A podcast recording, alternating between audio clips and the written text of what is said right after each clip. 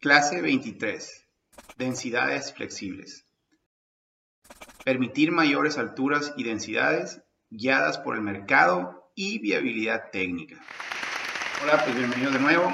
Continuamos con los temas de movilidad. Y si se fijan, primero hablamos pues de conectividad, luego hablamos de usos mixtos y hoy vamos a hablar de este tema de las densidades, densificación, densidades flexibles, ciudades compactas. Lo interesante o lo que quiero que vean de mucho de eso es que eh, empezando con la movilidad, en vez de hablar de transporte, incluso en vez de, hablar de, ciclovías y calles, eh, que van a ser parte de esto y, eventualmente vamos a llegar, los primeros temas no tienen nada que ver, o parecieran no tener nada que ver con eso. Son temas regulatorios o son temas de modelo de ciudad. Entonces, eso es bien importante, porque si, si no cambiamos de modelo de ciudad, no hay nada que podamos hacer en temas de transporte y en temas de, diseño de calles incluso que, sirvan y que realmente tengan un impacto hacia una mejor manera de vivir la movilidad y el tráfico y el transporte en nuestras ciudades. Entonces es bien importante eso. primero, hablar de eso que estamos haciendo y entenderlo y transformarlo o rediseñarlo en nuestro marco regulatorio, en nuestra infraestructura antes de hablar de nada de lo demás. Y lo demás, incluso con frecuencia, se resuelve solo. O sea, temas de tráfico, de transporte, de, este, de mejoramiento de calles, mucho de eso se va a resolver solo si logramos hacer estas cosas primeras.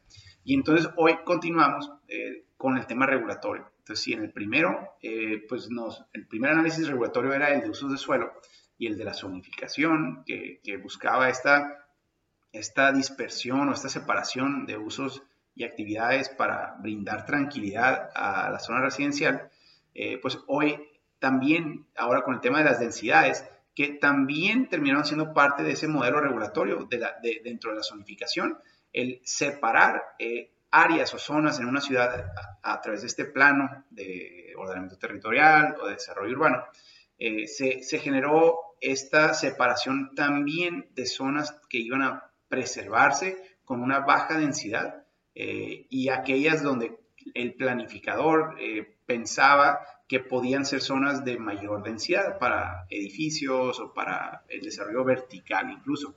Entonces, ese mismo modelo que buscaba preservar la tranquilidad de las familias en las zonas de baja densidad y, exclusivamente residencial, eh, pues también nos llevó a pintar en esos planos donde se podía y donde no se podía eh, desarrollar eh, con mayor densidad o intensidad. Eh, y entonces de ahí, de nuevo, empezamos con el problema. O sea, porque desde la regulación, desde la manera en que, en que obligamos por ley o por regulación al desarrollo de la ciudad, nos garantiza que vamos a terminar con un modelo de ciudad dispersa, o sea, con un modelo de ciudad de, de estas que dijimos de, ramas, de caracoles, eh, donde eh, la residencia o la vivienda queda cada vez más lejos y este concepto al que estamos aspirando, que es la posibilidad de caminar, aunque sea caminar un poco, para reducir el tráfico vehicular, se convierte de nuevo completamente eh, impensable. Es, es, imposible si vamos a artificialmente separar aunque sean solamente las casas, pero si las vamos a separar más y más una de otra, eh, pues va, a ser eh, de nuevo impráctico caminar. Lo va, las distancias eh, y el diseño necesario para, para esas zonas lo va a ser muy difícil de, lograr.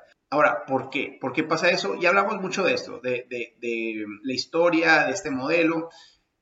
Aquí quizá vale la pena recordar, o sea, eso nace del sueño americano. O sea, el sueño americano que nació en el siglo XX, que era ese donde se aspiraba a tener una casa propia en terreno propio eh, y poder tener nuestro vehículo para entrar y salir eh, y, el vivir esta experiencia de independencia que esta, este modelo de, de, vivienda unifamiliar nos brindaba, ¿no? Entonces ese modelo se convirtió como por primera vez se, se, puso al alcance de la clase media en el siglo XX. Históricamente era solamente reservado para, para los reyes y para la nobleza.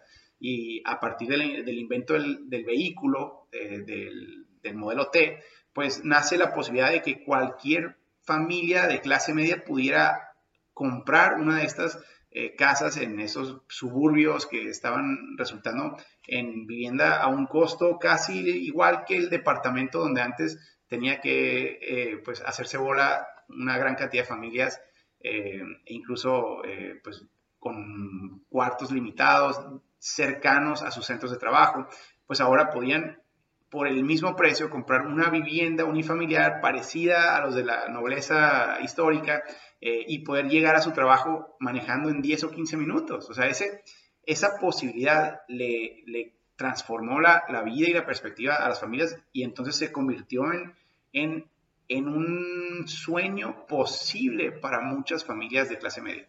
Y, y eso pues se, se engranó tan fuerte en nuestra cultura que todavía hoy se sigue posicionando como parte del, del sueño, eh, aunque ya no nomás de la clase media, sino de, toda la población, incluso de los reguladores. el modelo regulatorio eh, busca que todas las familias puedan hacerse de su propia casa, en su propio lote, y que tenga la mayor dimensión posible, eh, tanto el terreno como la construcción en sí.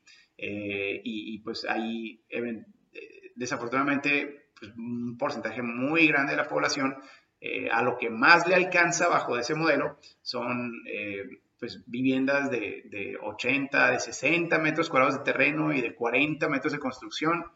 Y en vez de pensar en una transformación del modelo entero, lo que los reguladores eh, en ocasiones hacen es, es querer pelearse con el desarrollador a través de un incremento de 4 metros, de 5 metros cuadrados más o de 10 metros cuadrados más de, de terreno o de construcción, como si eso va a cambiar o resolver gran cantidad de cosas en la ciudad. Eh, y, realmente al final del día tiene muy poco impacto, incluso puede tener impactos negativos, es ese debate específico. Pero bueno, ese es el sueño americano y se engranó en nuestra cultura y en nuestra regulación. Y eso también surge a partir de el modelo, bueno, eso resulta en el modelo suburbano, ¿no? En, en el desarrollo, porque para poder generar vivienda a un costo que quede dentro del alcance de, los, del mercado, de, los, de los compradores, eh, independientemente de cuál sea su estrato económico. Eh, el terreno que lo hace más viable es de las periferias. O sea, dentro de la ciudad, el terreno es mucho más caro y eso va, vamos a verlo mucho durante el programa.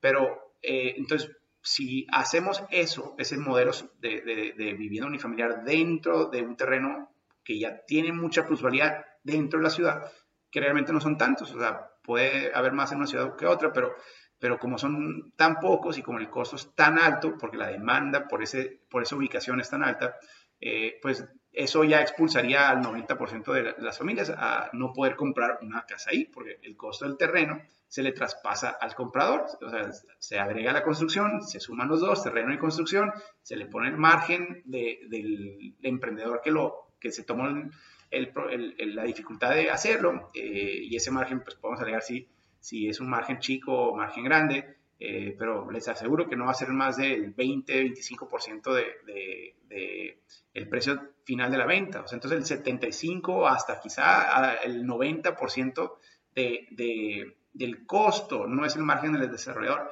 es el costo del terreno y es la construcción y todos los trámites y intereses financieros que tuvieron que pagar en el proceso.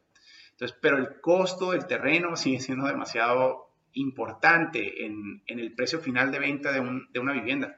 Y entonces, como dentro de la ciudad ese terreno es tan caro, eh, eso resulta en que el desarrollador dice, no, pues me, me, cierra mucho el tipo de cliente al que le puedo vender si lo hago aquí, mejor compro un terreno afuera que cuesta 10 veces menos y ahora en vez de tener solamente a 30 posibles compradores, ahora tengo a 5.000, ahora tengo a 10.000 posibles compradores.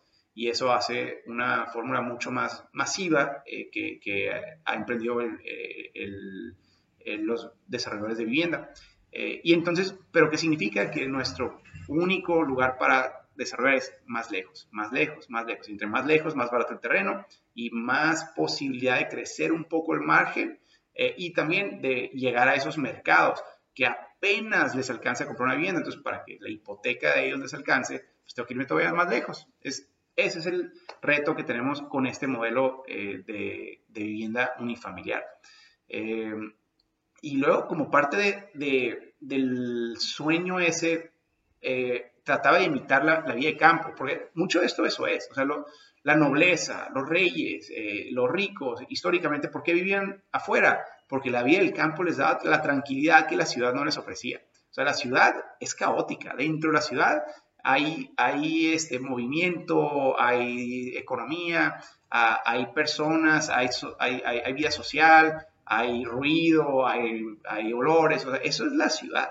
Y entonces eh, la nobleza tenía la posibilidad de ir a la ciudad, con sus escoltas eh, para realizar sus operaciones o trabajo de día y poder irse a dormir a su castillo en el campo o a su mansión en el campo. Eh, bueno, ese sueño de la vida del campo, de la vida suburbana, se, se, le dio, se le brindó a toda la población y entonces se, se aparte del sueño americano de la vivienda unifamiliar, la cultura se enamoró de la posibilidad de vivir en la ciudad y disfrutar los servicios de la ciudad pero con, con las, eh, con las, las cosas positivas de, que brinda la experiencia de vida en el campo. El problema es que el campo es el campo y la ciudad es la ciudad. Y entonces, eh, al enamorarnos de esta vida de campo, ya lo que comprábamos, eh, lo que el comprador de esa vivienda compraba en su mente, era la garantía de que su, su, casa iba para siempre a parecer a la vida del campo. Y, vamos a hablar de, cómo eso pues, fue un, error eh, de, conocimiento muy grave. Pero entonces a esa vía del campo para lograrla, o sea, desde la regulación, porque eso se, se, reguló, se, impuso como modelo regulatorio y legal. Eh, se, para lograrlo, pues entonces los reguladores lo que hacían era agregar ciertas componentes que mantenían la densidad eh, lo más baja posible para, para, que ese sentimiento de vida en campo se lograra. Entonces, cosas como los coeficientes de ocupación o los, los coeficientes de, utilidad, de, utilización del suelo, eh, que básicamente significa cuánto en un terreno, si compras un terreno, cuánto, cuánta área de ese terreno puedes construir, o sea, y cuánto tienes que dejar libre, así como patio, como estacionamiento, o como jardineras, o depende del tamaño de tu terreno, qué tan alto te puedes ir. O sea, e, eso, el COS y el CUS, a eso se refieren. Eh, pero básicamente eran esos, eran, eran herramientas para mantener la, la, cantidad de personas eh, viviendo en un lugar em, lo más baja posible para transmitir esa utilidad eh, de, de, percepción. Pero aparte, y esto es algo muy desafortunado, que en, en la literatura ambiental, eh, empezó a ponerse de moda también eso como si fuera un activo ambiental, o sea, el, poder preservar algunos pedacitos, algunos jardines dentro de los desarrollos inmobiliarios, eh, como, como o intactos para que no se construya vivienda en ellos, se, se, imaginó, porque realmente no sé de dónde salió la ciencia, hay algunos elementos que tienen sentido, pero la mayoría eh, en el big picture, o sea, en, el panorama entero, eh, son destructivos. Y entonces el, activismo ambiental y la regulación ambiental también eh, fortaleció esto, el, preservar esos espacios abiertos dentro del espacio edificado, o sea, dentro de las propiedades individuales de las personas. Y entonces empezamos a generar camellones más grandes en, el espacio público, empezamos a dejar áreas completamente intactas en zonas eh, que, parecían tener ciertos beneficios ambientales eh, y a las viviendas y a los terrenos se les imponía este, esos coeficientes. Bueno, el gran resultado de todo eso, eh, y podemos hablar del lado ambiental, pero el gran resultado fue una ciudad dispersa. O sea, una ciudad donde todos tenemos que comprar automóvil. Y ese es el el escenario más destructivo de todas las posibilidades, es el más destructivo para el medio ambiente. O sea, eso eh, resultó en comernos más terreno porque tenemos que alejarnos más de la ciudad, urbanizar significa comer, tumbar árboles, urbanizar. Y también movernos en un automóvil todos los días, de, manera eh, obligada, porque la regulación lo, exige en su modelo. Eh, significa contaminación y, y, entonces desde la perspectiva ambiental, nomás quería mencionar que es el peor de todos los escenarios. Y para la movilidad también. Entonces, ese es el modelo al que, al que hemos eh, aspirado. Y desafortunadamente bajo ese modelo, por lo mismo, porque la planeación del espacio público y de la traza urbana eh, se, se, pensó para zonas de baja densidad. Eh, al meter un, un, trámite donde yo quiero urbanizar, quiero desarrollar y solamente voy a meter 40 viviendas por hectárea, pues no hay ningún inconveniente de que no deje interconexiones, de que realmente solamente deje una interconexión, porque son 40 familias las que van a entrar y salir de un desarrollo. Eh, y entonces la traza de la ciudad, de los caracoles, fueron creciendo pensando en baja densidad. ¿Y qué pasa? Que 30 años después, 50 años después, cambia la ciudad y ahora no somos 10.000 familias, somos 200.000, somos 500.000, somos un millón de familias eh, o de personas en esta ciudad. Eh, y ahora, pues, vivir en ese modelo significa vivir a dos horas de la ciudad, pues ahora hay demanda para desarrollo vertical. Pero como no se preparó la ciudad pensada a que hubiera densificación, cuando se logra gestionar un permiso para, para un edificio de 10 pisos, de, en muchos lugares de 30, 40 pisos, porque es tanta la demanda por, por vivienda dentro de la ciudad que, que, el mercado lo paga sin problema. Entonces, cuando alguien logra sacar un permiso, legal o ilegalmente, con frecuencia medio, medio gris, eh, lo pone en un lugar que no estaba preparado para esa densificación y eh, aunque estamos tratando de generar un modelo más compacto, al hacerlo en un lugar que no tenía eso eh, previsto, genera un caos vial y un conflicto social y político y vecinal que, que, hace que resulte que, de nuevo, igual que los usos mixtos, en este caso, los vecinos y la comunidad empieza a ver el, la densificación como uno de los grandes amenazas a la tranquilidad, a su, a su percepción de vida de campo inicial, pero en este caso realmente, o sea, con un caos vial y con conflictos eh, que, que pues, hace que la cultura se cierre aún más a esa densificación. ¿Qué alternativa tenemos? Bueno, la alternativa es una donde vamos a hablar de una ciudad más compacta, más densa, eh, y, alrededor de ese concepto de densificación, pero la alternativa es el transecto. El transecto, eh, que viene del nuevo urbanismo, de los smart codes, es este fenómeno donde, donde se reconoce que hacia el centro de la ciudad y hacia el centro de los barrios, o sea, donde están los mejores equipamientos, eh, va a haber más demanda siempre para densidad. Sea, más personas estuvieran dispuestas a vivir de manera vertical o de manera eh, compacta, que sí, se puede, no nomás es, edificios rascacielos, eh, puede ser edificios de cinco pisos. De hecho, cinco pisos es, una cantidad de pisos maravillosa en muchos aspectos y supera la posibilidad de lo que las ciudades actualmente permiten en casi ningún punto de su ciudad. Eh, pero, pero aparte de esa posible verticalidad, ciudad compacta también significa poder tener casas más chicas o casas más pegadas unas a las otras. Y y las familias pensado desde la cultura.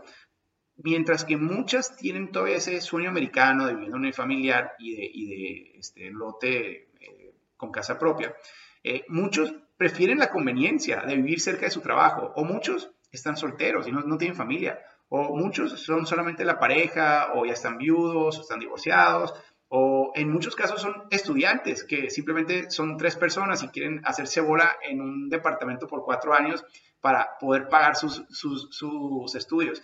En fin, hay una gama tan amplia que al hablar de la familia, la familia, la familia, que, que este, predomina en la preocupación regulatoria, se nos olvida esa gran posibilidad de, de, de mercado y de necesidades que no necesitan una vivienda unifamiliar y que no les interesa. Lo que ellos quieren es una vida más práctica y a mejor costo.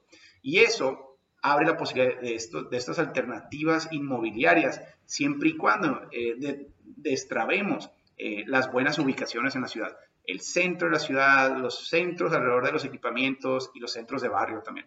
Entonces, esto es lo que es el transecto. El transecto es ese, ese esa imagen donde nos podemos imaginar que hacia el centro de la ciudad va a haber más densidad o más altura o más compactación y hacia afuera va a haber menos, porque pues, no, no, tiene mucho sentido tener un rascacielo a 5 kilómetros de la ciudad, eh, porque es carísimo para comenzar a construir un rascacielo eh, y pues mejor, muchos de ellos dicen compro una vivienda unifamiliar, a ese precio me compro una mansión.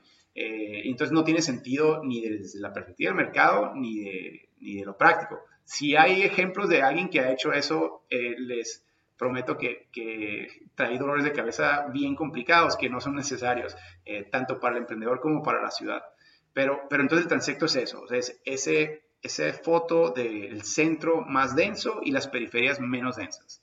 Eh, y, y, eso ya no lo hemos regulado o planeado como tal, pero es entonces este modelo de densidades flexibles o densidades sustentables es regresar a la posibilidad de hacer eso. Eh, eso pues, nos va a generar más alternativas de tipología de viviendas. Va a haber departamentos, va a haber estudios, va a haber viviendas chicas, va a haber viviendas grandes, va a haber viviendas separadas, va a haber viviendas apretadas entre una y la otra. Eh, pero eso también significa mayor, mayor movilidad eh, residencial. O sea, las familias, en vez de comprar una vivienda y que sea su casa para siempre, que ese es parte del error de los reguladores, que creen que el sueño es comprar tu vivienda y quedarte ahí y retirarte ahí. Eh, cuando la realidad nos demuestra que en lugares como México, las familias ya actualmente se reubican entre 7 y 9 veces en su vida. A lo mejor la última se convierte en esa casa donde viven más tiempo, pero de 7 a 9 veces se reubican de ciudad o de barrio. Y en Estados Unidos es de 9 a 11. Entonces ya, ya había una, una inconsistencia en ese pensamiento. Entonces, al hablar de mayor movilidad residencial, que vamos a llegar a eso en un capítulo, Estamos hablando de que le vamos a reconocer que las familias, a lo mejor ahora, en vez de mover siete veces, se mueven ocho veces en su vida, pero en cada uno de esos lugares a los que se muevan, van a, van a estar viviendo en un lugar mucho más adecuado para sus necesidades actuales, incluyendo la ubicación de su trabajo. Entonces, eso es parte de la nueva perspectiva a la que tenemos que pensar.